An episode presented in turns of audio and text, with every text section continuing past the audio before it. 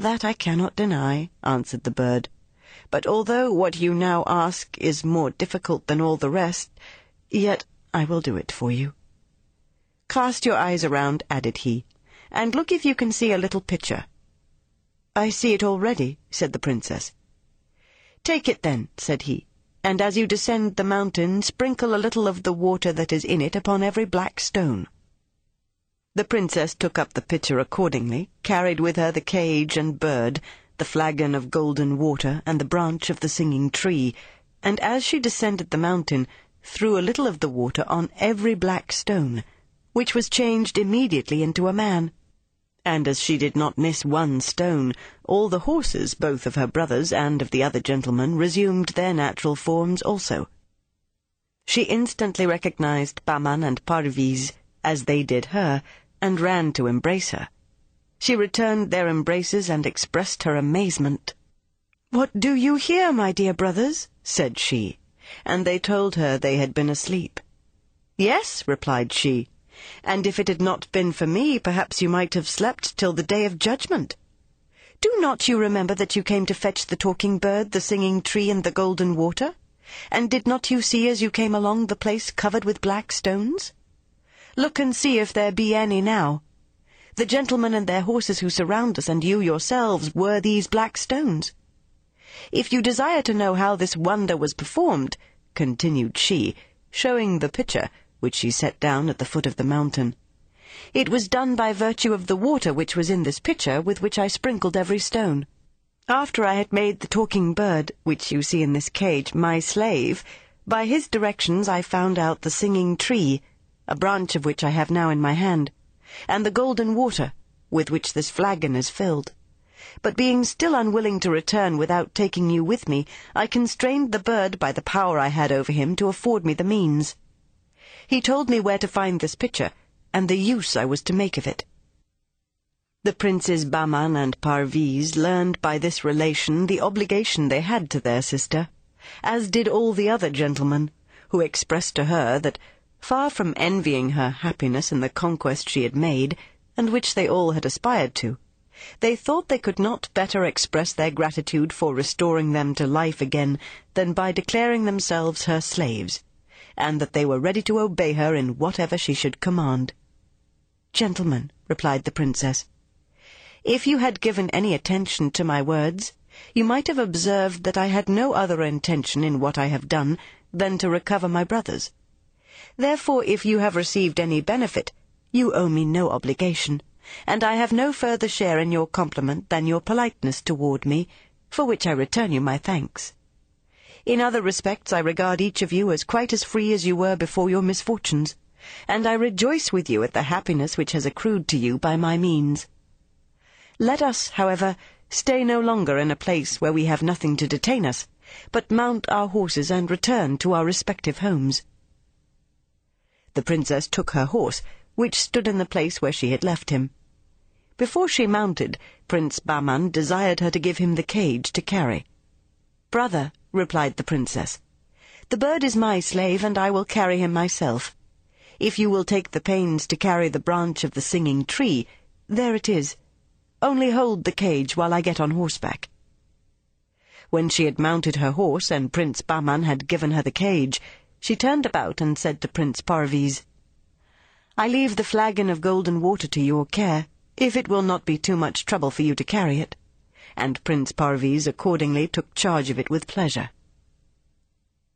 When Bahman, Parviz, and all the gentlemen had mounted their horses, the princess waited for some of them to lead the way. The two princes paid that compliment to the gentlemen, and they again to the princess, who, finding that none of them would accept the honour, but that it was reserved for her, addressed herself to them and said, Gentlemen, I expect that some of you should lead the way to which one who was nearest to her in the name of the rest replied, Madam, were we ignorant of the respect due to your sex, yet after what you have done for us there is no deference we would not willingly pay you, notwithstanding your modesty. We entreat you no longer to deprive us of the happiness of following you. Gentlemen, said the princess, I do not deserve the honour you do me, and accept it only because you desire it. At the same time she led the way, and the two princes and the gentleman followed. This illustrious company called upon the dervish as they passed to thank him for his reception and wholesome advice, which they had all found to be sincere. He was dead, however, whether of old age or because he was no longer necessary to show the way to obtaining the three rarities, did not appear. They pursued their route, but lessened in their numbers every day. The gentlemen, who, as we said before, had come from different countries, after severally repeating their obligations to the princess and her brothers, took leave of them one after another as they approached the road by which they had come. As soon as the princess reached home, she placed the cage in the garden, and the bird no sooner began to warble than he was surrounded by nightingales, chaffinches, larks, linnets, goldfinches, and every species of birds of the country. The branch of the singing tree was no sooner set in the midst of the parterre, a little distance from the house, than it took root, and in a short time became a large tree, the leaves of which gave as harmonious a concert as those of the parent from which it was gathered. A large basin of beautiful marble was placed in the garden, and when it was finished, the princess poured into it all the golden water from the flagon, which instantly increased and swelled so much that it soon reached up to the edges of the basin, and afterward formed in the middle a fountain twenty feet high, which fell again into the basin perpetually, without running over. The report of these wonders was presently spread abroad, and as the gates of the house and those of the gardens were shut to nobody, a great number of people came to admire them. Some days after, when the princes Bahman and Parviz had recovered from the fatigue of their journey, they resumed their former way of living, and as their usual diversion was hunting, they mounted their horses, and went for the first time since their return, not to their own domain, but two or three leagues from their house. As they pursued their sport, the Emperor of Persia came in pursuit of game upon the same ground. When they perceived, by the number of horsemen in different places, that he would soon be up, they resolved to discontinue their chase, and retire to avoid encountering him. But in the very road they took, they chanced to meet him in so narrow a way that they could not retreat without being seen. In their surprise, they had only time to alight and prostrate themselves before the Emperor, without lifting up their heads to look at him. The Emperor, who saw they were as well mounted and dressed as if they had belonged to his court, had a curiosity to see their faces. He stopped and commanded them to rise. The princes rose up and stood before him with an easy and graceful air, accompanied with modest countenances. The Emperor took some time to view them before he spoke, and after he had admired their good air and mien, asked them who they were and where they lived. Sir, said Prince Bahman. We are the sons of the late intendant of your Majesty's gardens, and live in a house which he built a little before he died, till we should be fit to serve your Majesty and ask of you some employ when opportunity offered. By what I perceive, replied the Emperor, you love hunting. Sir, replied Prince Bahman, it is our common exercise, and what none of your Majesty's subjects who intend to bear arms in your armies ought, according to the ancient custom of the kingdom, to neglect. The Emperor, charmed with so prudent an answer, said, Since it is so, I should be glad to see your expertness in the chase. Choose your own game. The princes mounted their horses again and followed the Emperor, but had not gone far before they saw many wild beasts together. Prince Bahman chose a lion and Prince Parviz a bear, and pursued them with so much intrepidity that the Emperor was surprised. They came up with their game nearly at the same time, and darted their javelins with so much skill and address that they pierced the one the lion and the other the bear so effectually that the Emperor saw them fall one after the other. Immediately afterward Prince Bahman pursued another bear, and Prince Parviz another lion, and killed them in a short time, and would have beaten out for fresh game, but the Emperor would not let them, and sent to them to come to him. When they approached, he said, If I had given you leave, you would soon have destroyed all my game. But it is not that which I would preserve, but your persons. For I am so well assured your bravery may one time or other be serviceable to me, that from this moment your lives will be always dear to me. The emperor, in short, conceived so great a kindness for the two princes that he invited them immediately to make him a visit. To which Prince Bahman replied, Your Majesty does us an honour we do not deserve, and we beg you will excuse us. The emperor, who could not comprehend what reason the princes could have to refuse this token of his favour, pressed them to tell him why they excused themselves. Sir, said Prince Bahman, we have a sister younger than ourselves, with whom we live in such perfect union that we undertake nothing before we consult her, nor she anything without asking our advice. I commend your brotherly affection, answered the Emperor. Consult your sister. Meet me tomorrow and give me an answer. The princes went home, but neglected to speak of their adventure in meeting the Emperor and hunting with him, and also of the honour he had done them yet did not the next morning fail to meet him at the place appointed. Well, said the Emperor, have you spoken to your sister, and has she consented to the pleasure I expect of seeing you? The two princes looked at each other and blushed. Sir, said Prince Bahman, we beg your majesty to excuse us, for both my brother and I forgot. Then remember today, replied the Emperor, and be sure to bring me an answer tomorrow.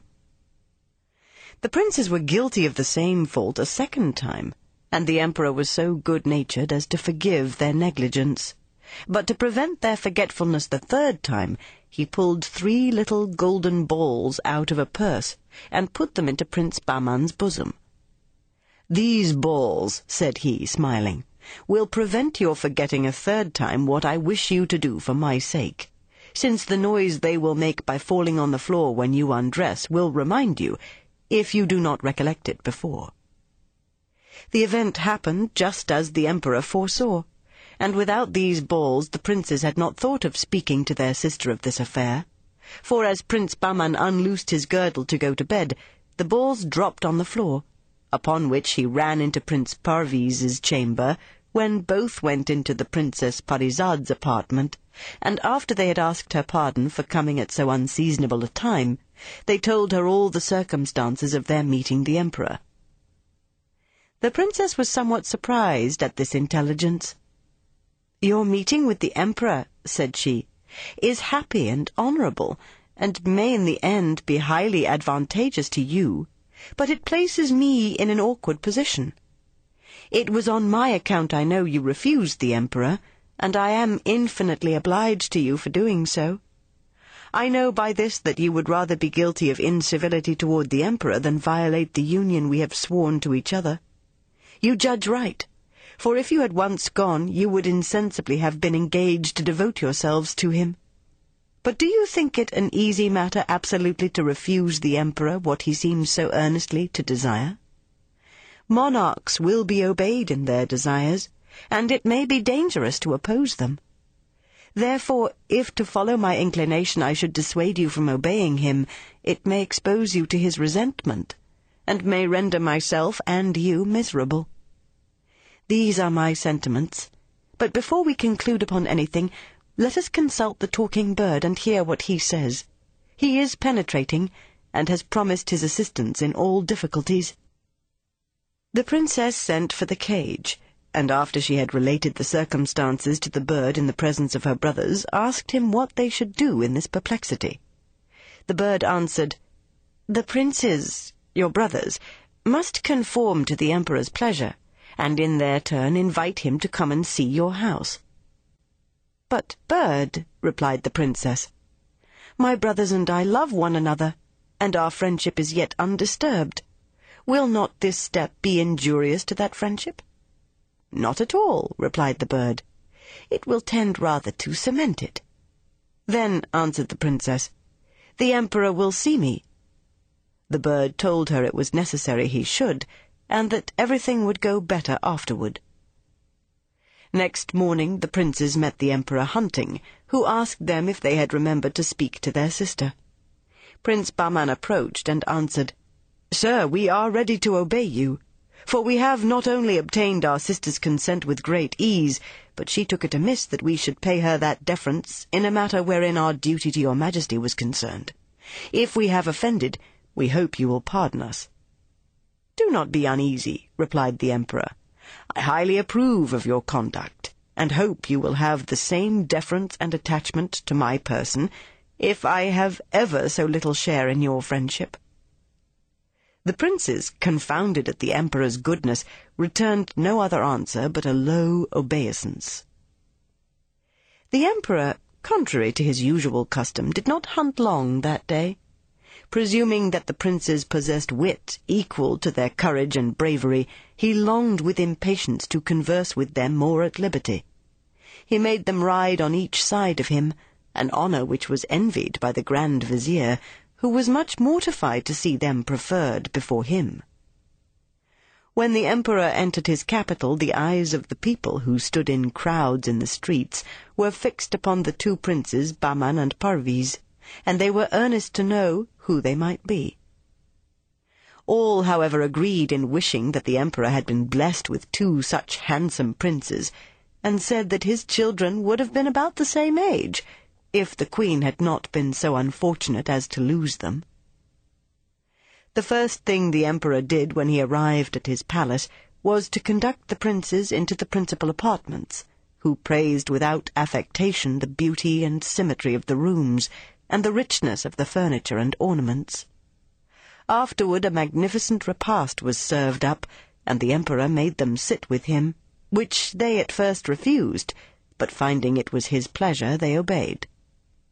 The emperor, who had himself much learning, particularly in history, foresaw that the princes, out of modesty and respect, would not take the liberty of beginning any conversation. Therefore, to give them an opportunity, he furnished them with subjects all dinner time. But whatever subject he introduced, they showed so much wit, judgment, and discernment that he was struck with admiration. Were these my own children, said he to himself, and had I improved their talents by suitable education, they could not have been more accomplished or better informed. In short, he took such great pleasure in their conversation that after having sat longer than usual, he led them into his closet, where he pursued his conversation with them, and at last said, I never supposed that there were among my subjects in the country youths so well brought up, so lively, so capable and I never was better pleased with any conversation than yours. But it is time now we should relax our minds with some diversion, and as nothing is more capable of enlivening the mind than music, you shall hear a vocal and instrumental concert, which may not be disagreeable to you. The emperor had no sooner spoken than the musicians, who had orders to attend, entered, and answered fully the expectations the princes had been led to entertain of their abilities.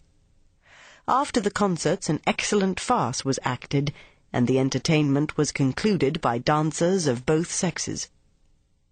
The two princes, seeing night approach, prostrated themselves at the emperor's feet, and having first thanked him for the favours and honours he had heaped upon them, asked his permission to retire, which was granted by the emperor, who in dismissing them said, I give you leave to go. But remember, you will be always welcome. And the oftener you come, the greater pleasure you will do me.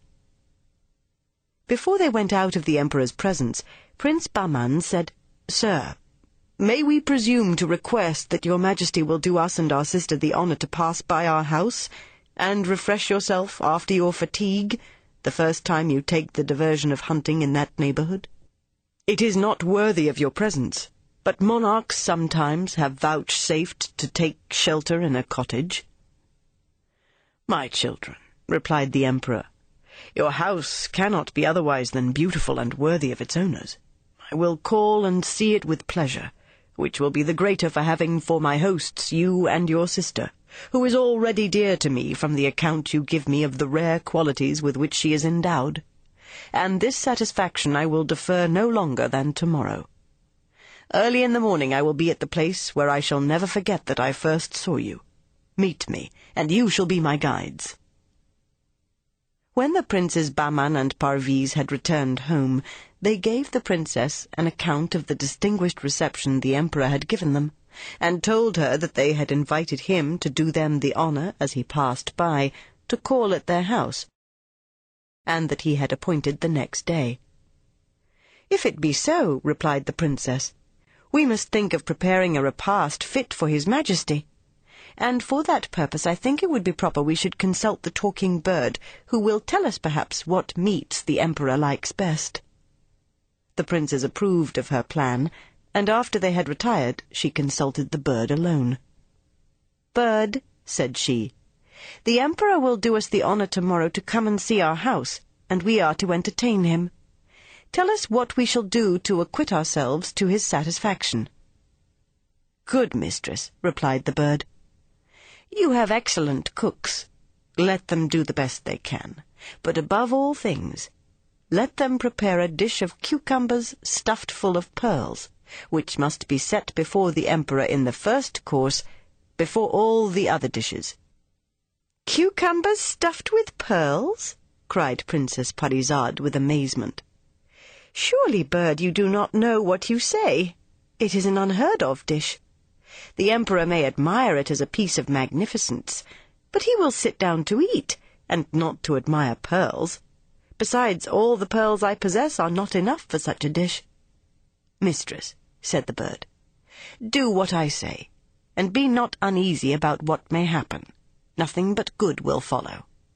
As for the pearls, go early tomorrow morning to the foot of the first tree on your right hand in the park, dig under it, and you will find more than you want.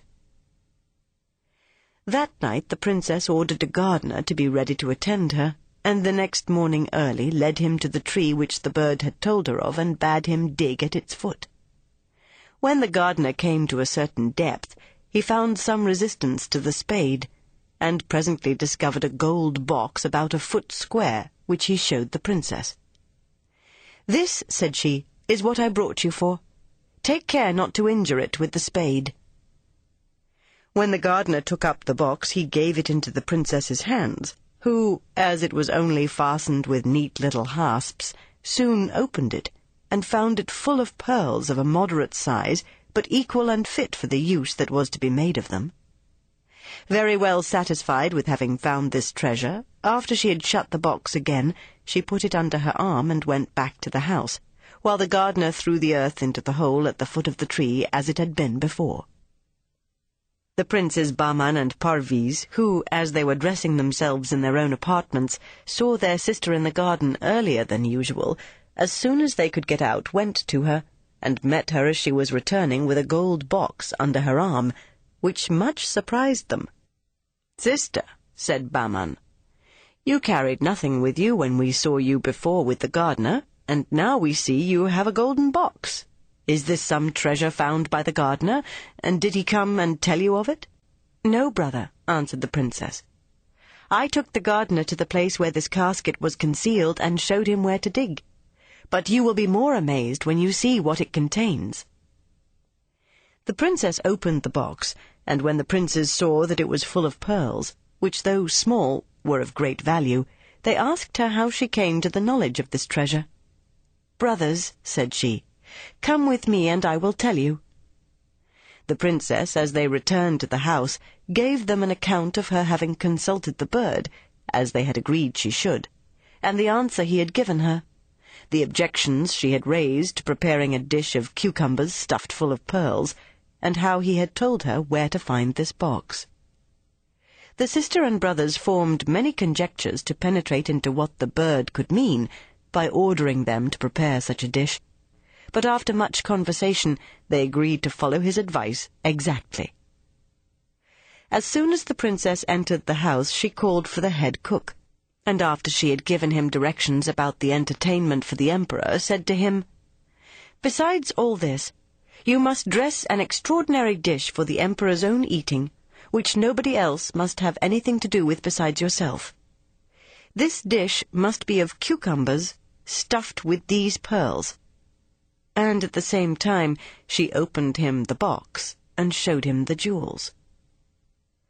The chief cook, who had never heard of such a dish, started back and showed his thoughts by his looks, which the princess penetrating said, I see you take me to be mad to order such a dish, which one may say with certainty was never made. I know this as well as you, but I am not mad, and give you these orders with the most perfect recollection. You must invent and do the best you can, and bring me back what pearls are left.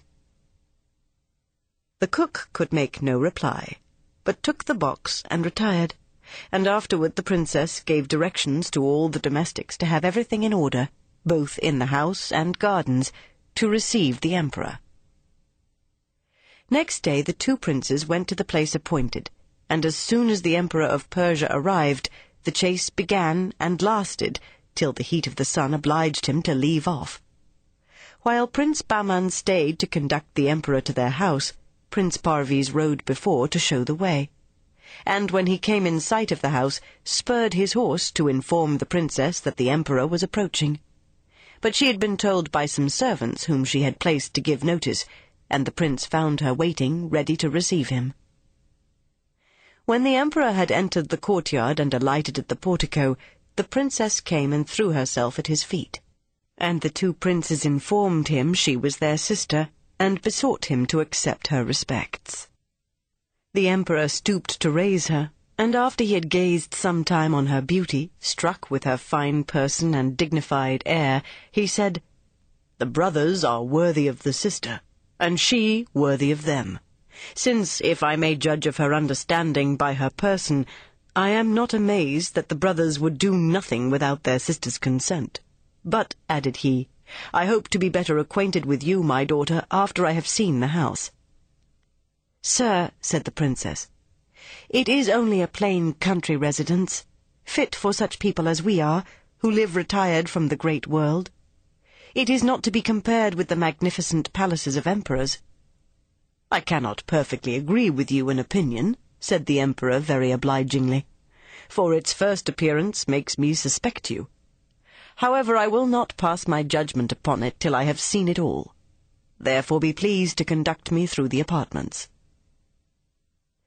The princess led the emperor through all the rooms except the hall, and after he had considered them very attentively and admired their variety, My daughter, said he to the princess, do you call this a country house? The finest and largest cities would soon be deserted if all country houses were like yours. I am no longer surprised that you despise the town. Now let me see the garden, which I doubt not is answerable to the house. The princess opened a door which led into the garden, and the first object which presented itself to the emperor's view was the golden fountain. Surprised at so rare an object, he asked from whence that wonderful water which gave so much pleasure to behold had been procured where was its source, and by what art it was made to play so high. He said he would presently take a nearer view of it. The princess then led him to the spot where the harmonious tree was planted, and there the emperor heard a concert, different from all he had ever heard before, and stopping to see where the musicians were, he could discern nobody far or near, but still distinctly heard the music which ravished his senses. My daughter, said he to the princess, where are the musicians whom I hear? Are they underground, or invisible in the air? Such excellent performers will hazard nothing by being seen. On the contrary, they would please the more. Sir, answered the princess, smiling, they are not musicians, but the leaves of the tree your majesty sees before you, which form this concert and if you will give yourself the trouble to go a little nearer, you will be convinced, and the voices will be the more distinct. The emperor went nearer, and was so charmed with the sweet harmony that he would never have been tired with hearing it, but that his desire to have a nearer view of the fountain of golden water forced him away. Daughter, said he, tell me, I pray you, whether this wonderful tree was found in your garden by chance, or was a present made to you, or have you procured it from some foreign country? It must certainly have come from a great distance. Otherwise, curious as I am after natural rarities, I should have heard of it. What name do you call it by?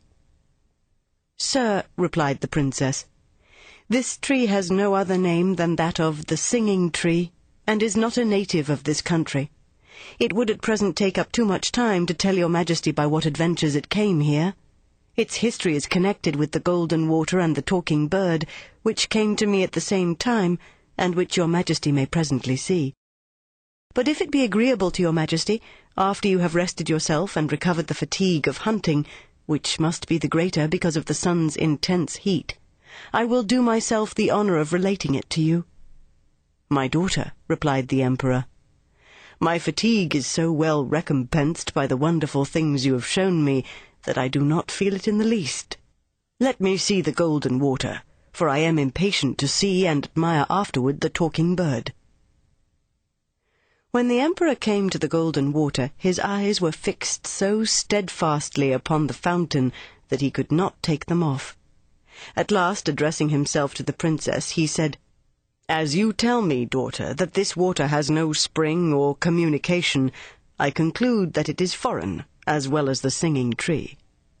Sir, replied the princess, it is as your majesty conjectures.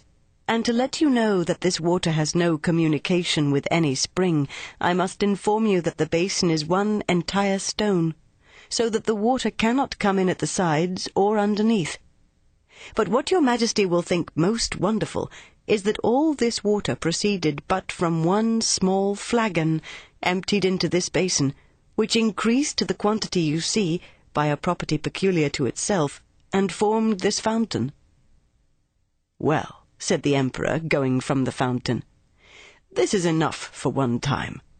I promise myself the pleasure to come and visit it often, but now let us go and see the talking bird. As he went toward the hall, the Emperor perceived a prodigious number of singing birds in the trees around, filling the air with their songs and warblings, and asked why there were so many there, and none on the other trees in the garden. The reason, sir, answered the princess, is because they come from all parts to accompany the song of the talking bird, which your majesty may see in a cage in one of the windows of the hall we are approaching. And if you attend, you will perceive that his notes are sweeter than those of any of the other birds, even the nightingales.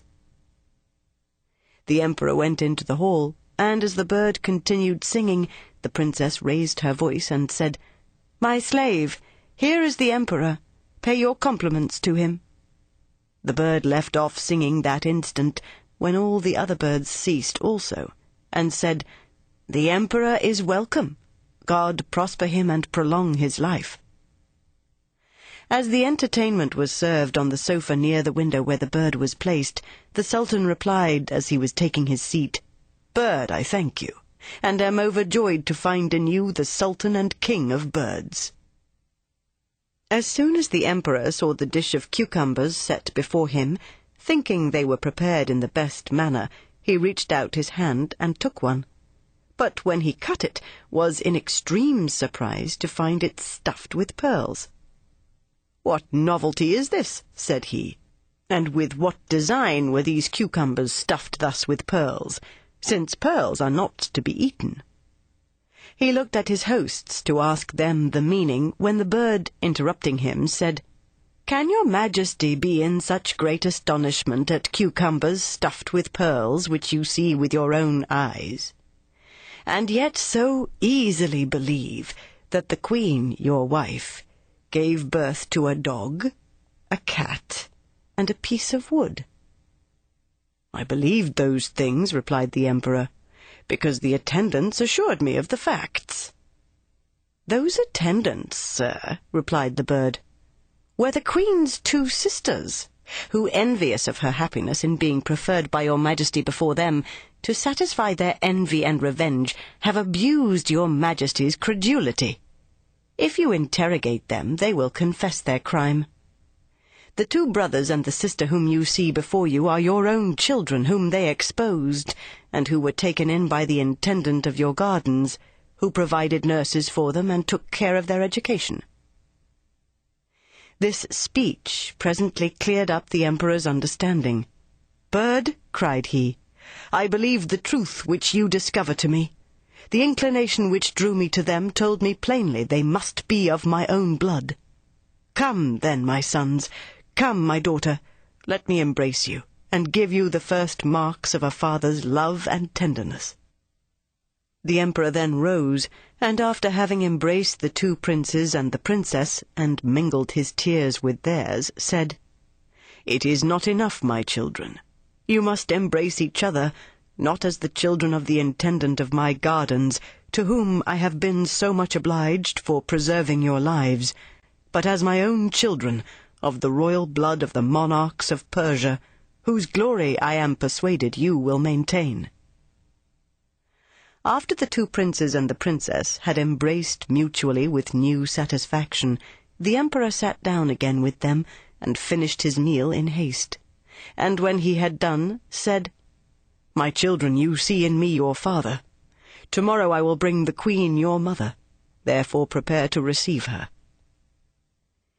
The emperor afterward mounted his horse and returned with expedition to his capital.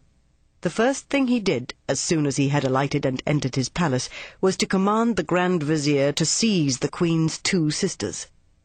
They were taken from their houses separately, convicted, and condemned to death, which sentence was put in execution within an hour.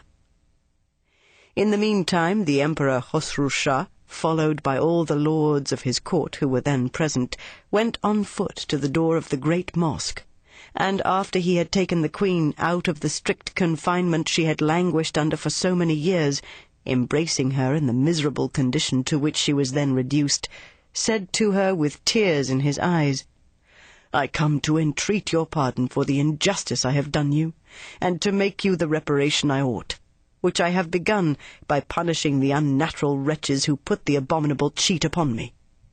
And I hope you will look upon it as complete when I present to you two accomplished princes and a lovely princess, our children.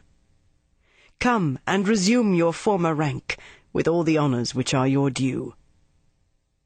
All this was done and said before great crowds of people who flocked from all parts at the first news of what was happening, and immediately spread the joyful intelligence through the city.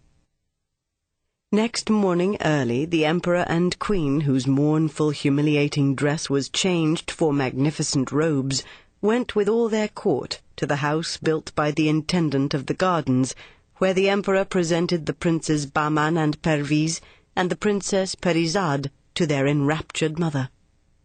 These, much injured wife, said he, are the two princes your sons, and the princess your daughter. Embrace them with the same tenderness I have done, since they are worthy both of me and you.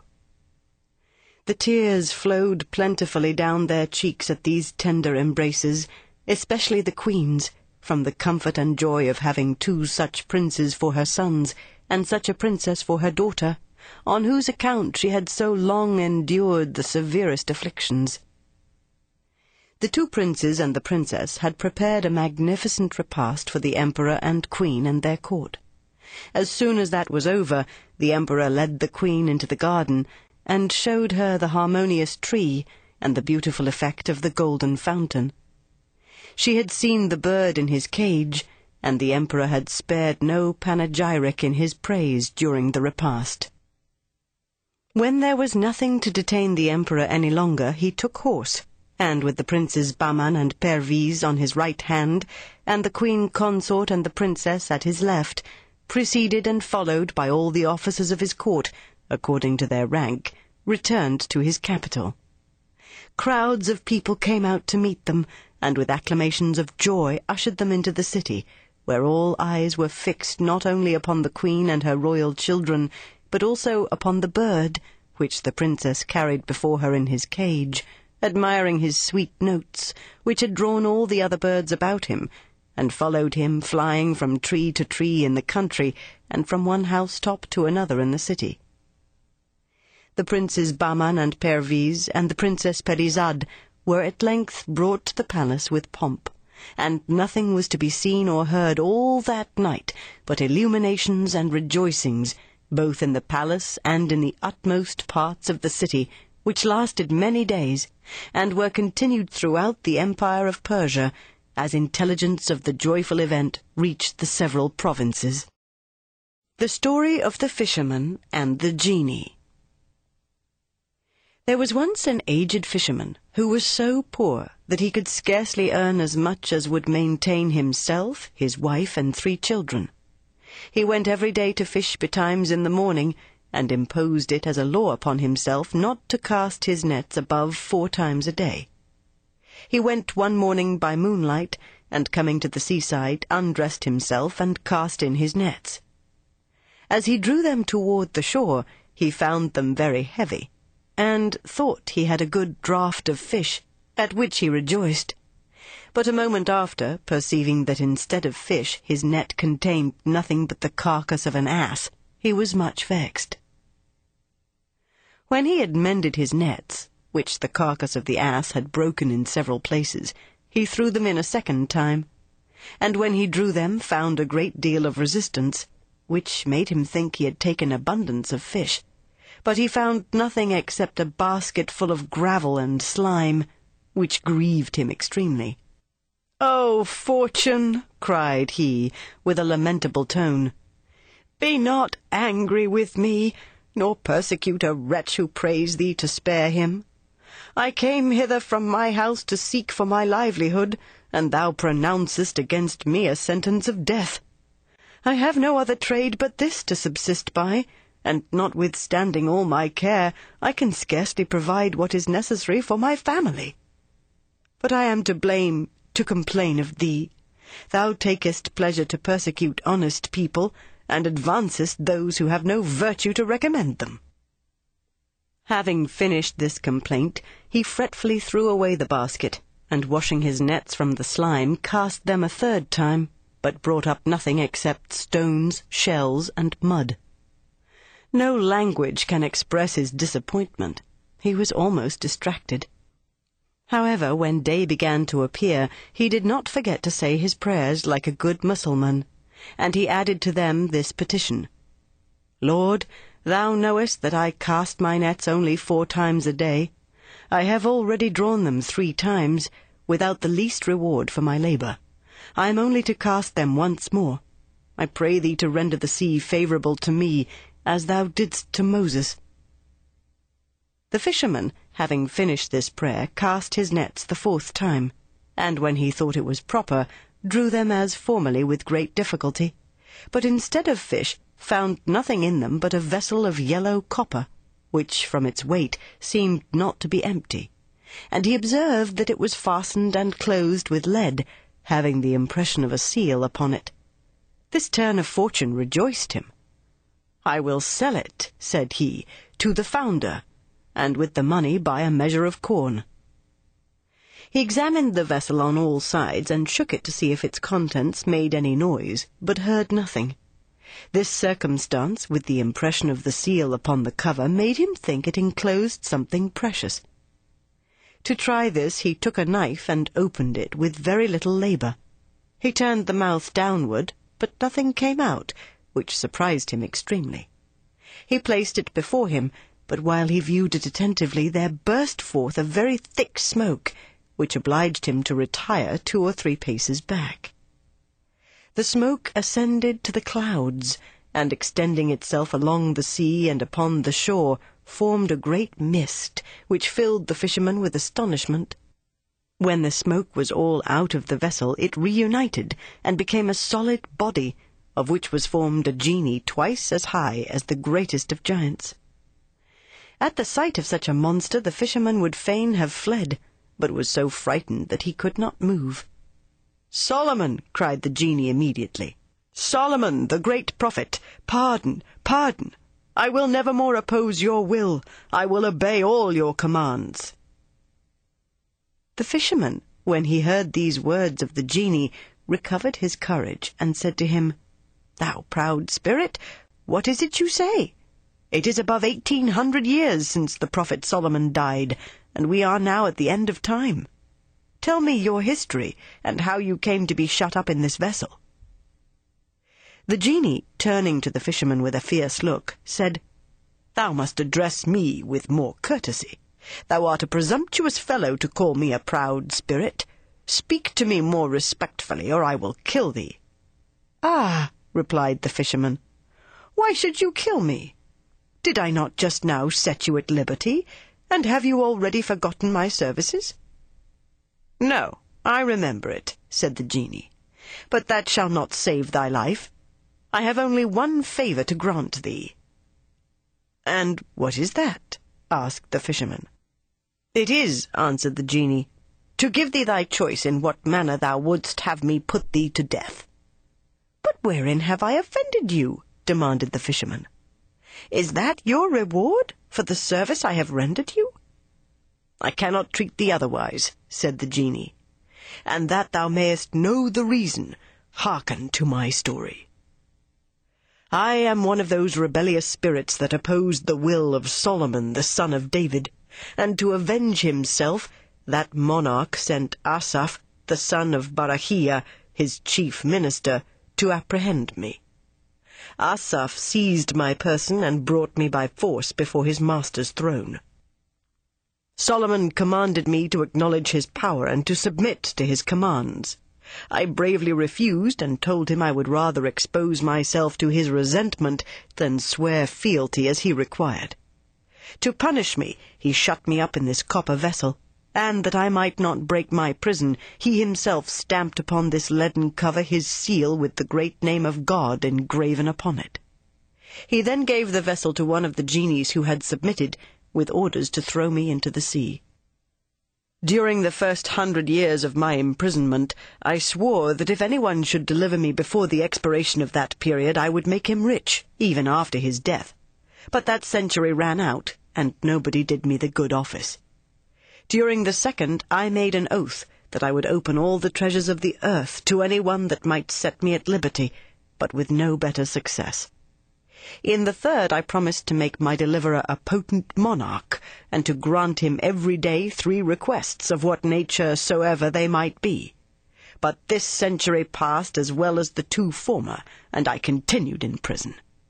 At last, being angry to find myself a prisoner so long, I swore that if afterward anyone should deliver me, I would kill him without mercy, and grant him no favour but to choose the manner of his death. And therefore, since thou hast delivered me today, I give thee that choice. This discourse afflicted the fisherman extremely. I am very unfortunate, cried he, to come hither to do such a kindness to one that is so ungrateful. I beg you to consider your injustice, and revoke such an unreasonable oath. Pardon me, and heaven will pardon you. If you grant me my life, heaven will protect you from all attempts against your own. No, thy death is resolved on, said the genie. Only choose in what manner thou wilt die. The fisherman, perceiving the genie to be resolute, was extremely grieved not so much for himself as on account of his three children, and bewailed the misery they must be reduced to by his death. He endeavoured still to appease the genie, and said, Alas! Be pleased to take pity on me in consideration of the service I have done you. I have told thee already, replied the genie. It is for that very reason I must kill thee. That is strange, said the fisherman. Are you resolved to reward good with evil? The proverb truly says, He who does good to one who deserves it not is always ill rewarded. Do not lose time, interrupted the genie. All thy chattering shall not divert me from my purpose. Make haste, and tell me what kind of death thou preferest. Necessity is the mother of invention. The fisherman bethought himself of a stratagem. Since I must die, then, said he to the genie, I submit to the will of heaven. But before I choose the manner of my death, I conjure you by the great name which was engraven upon the seal of the prophet Solomon to answer me truly the question I am going to ask you. The genie, finding himself obliged to a positive answer by this adjuration, trembled, and replied to the fisherman, Ask what thou wilt, but make haste. The genie having thus promised to speak the truth, the fisherman said to him, I wish to know if you were actually in this vessel. Dare you swear it by the name of the great God? Yes, replied the genie. I do swear by his great name that I was. In good faith, answered the fisherman, I cannot believe you. The vessel is not capable of holding one of your size, and how should it be possible that your whole body could lie in it? I swear to thee, notwithstanding, replied the genie, that I was there just as you see me here. Is it possible that thou dost not believe me after the solemn oath I have taken? Truly, not I, said the fisherman. Nor will I believe you, unless you go into the vessel again. Upon this, the body of the genie dissolved and changed itself into smoke, extending as before upon the seashore, and at last being collected, it began to re-enter the vessel, which it continued to do by a slow and equal motion till no part remained out, when immediately a voice came forth, which said to the fisherman, Well, incredulous fellow, dost thou not believe me now? The fisherman, instead of answering the genie, took the cover of lead, and having speedily replaced it on the vessel, Genie, cried he, now it is your turn to beg my favour, and to choose which way I shall put you to death. But it is better that I should throw you into the sea, whence I took you and then I will build a house upon the shore, where I will reside, and give notice to all fishermen who come to throw in their nets, to beware of such a wicked genie as you are, who have made an oath to kill him that shall set you at liberty. The genie, enraged at these expressions, struggled to free himself, but it was impossible, for the impression of Solomon's seal prevented him. Perceiving that the fisherman had the advantage of him, he thought fit to dissemble his anger. Fisherman, said he, take heed you do not what you threaten, for what I spoke to you was only by way of jest. O genie, replied the fisherman, thou who wast but a moment ago the greatest of all genies, and now art the least of them, thy crafty discourse will signify nothing. To the sea thou shalt return. If thou hast been there already so long as thou hast told me, thou mayest very well stay there till the day of judgment. I begged of thee, in God's name, not to take away my life, and thou didst reject my prayers. I am obliged to treat thee in the same manner. The genie omitted nothing that he thought likely to prevail with the fisherman. Open the vessel, said he. Give me my liberty, and I promise to satisfy you to your own content. Thou art a traitor, replied the fisherman. I should deserve to lose my life if I were such a fool as to trust thee. My good fisherman, replied the genie, I conjure you once more not to be guilty of such cruelty. Consider that it is not good to avenge one's self, and that on the other hand it is commendable to do good for evil. Do not treat me as Imama formerly treated Ateka. And what did Imama to Ateka? inquired the fisherman. Ho! cried the genie. If you have a mind to be informed, open the vessel. Do you think that I can be in a humour to relate stories in so strait a prison? I will tell you as many as you please, when you have let me out. No, said the fisherman, I will not let thee out. It is in vain to talk of it. I am just going to throw thee into the bottom of the sea. Hear me one word more, cried the genie. I promise to do you no hurt. Nay, far from that. I will show you a way to become exceedingly rich. The hope of delivering himself from poverty prevailed with the fisherman. I could listen to thee, said he, were there any credit to be given to thy word. Swear to me by the great name of God that thou wilt faithfully perform what thou promisest, and I will open the vessel. I do not believe thou wilt dare to break such an oath. The genie swore to him, upon which the fisherman immediately took off the covering of the vessel. At that instant the smoke ascended, and the genie, having resumed his form, the first thing he did was to kick the vessel into the sea. This action alarmed the fisherman. Genie, said he, will not you keep the oath you just now made? The genie laughed at his fear, and answered, Fisherman, be not afraid. I only did it to divert myself, and to see if you would be alarmed at it. But to convince you that I am in earnest, take up your nets and follow me. As he spoke these words, he walked before the fisherman, who having taken up his nets, followed him, but with some distrust. They passed by the town and came to the top of a mountain, from whence they descended into a vast plain, which brought them to a lake that lay betwixt four hills. When they reached the side of the lake, the genie said to the fishermen, Cast in your nets and catch fish. The fisherman did not doubt of taking some, because he saw a great number in the water.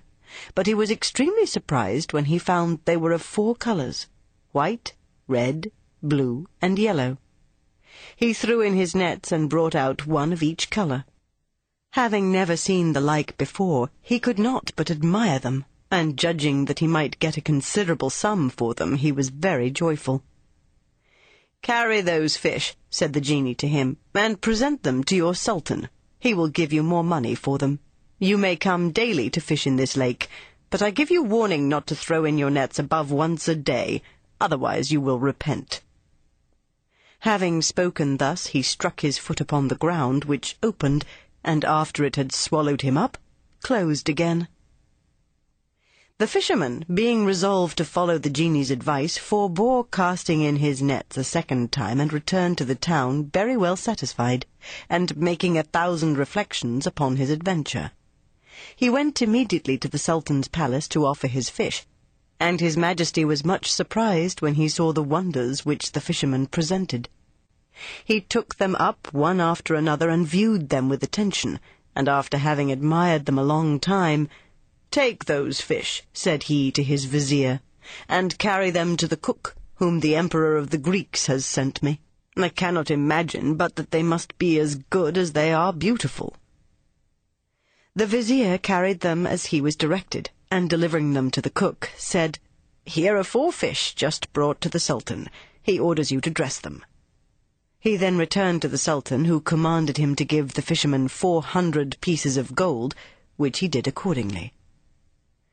The fisherman, who had never seen so much money, could scarcely believe his good fortune, but thought the whole must be a dream, until he found it otherwise by being able to provide necessaries for his family with the produce of his nets. As soon as the Sultan's cook had cleaned the fish, she put them upon the fire in a frying pan, with oil, and when she thought them fried enough on one side, she turned them upon the other. But, oh, monstrous prodigy! Scarcely were they turned, when the wall of the kitchen divided, and a young lady of wonderful beauty entered from the opening. She held a rod in her hand, and was clad in flowered satin, with pendants in her ears a necklace of large pearls, and bracelets of gold set with rubies. She moved toward the frying pan to the great amazement of the cook, and striking one of the fish with the end of the rod, said, Fish, fish, are you in your duty? The fish having answered nothing, she repeated these words, and then the four fish lifted up their heads and replied, Yes, yes, if you reckon, we reckon. If you pay your debts, we pay ours. If you fly, we overcome, and are content.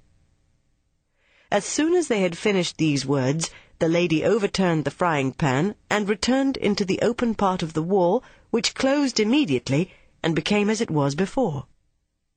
The cook was greatly frightened at what had happened, and coming a little to herself, went to take up the fish that had fallen on the hearth, but found them blacker than coal, and not fit to be carried to the Sultan. This grievously troubled her, and she fell to weeping most bitterly. Alas, said she, what will become of me? If I tell the Sultan what I have seen, I am sure he will not believe me, but will be enraged against me. While she was thus bewailing herself, the Grand Vizier entered, and asked her if the fish were ready. She told him all that had occurred, which we may easily imagine astonished him. But without speaking a word of it to the Sultan, he invented an excuse that satisfied him, and sending immediately for the fisherman, bid him bring four more such fish, for a misfortune had befallen the others, so that they were not fit to be carried to the royal table. The fisherman, without saying anything of what the genie had told him, told the vizier he had a great way to go for them, in order to excuse himself from bringing them that day, but said that he would certainly bring them on the morrow.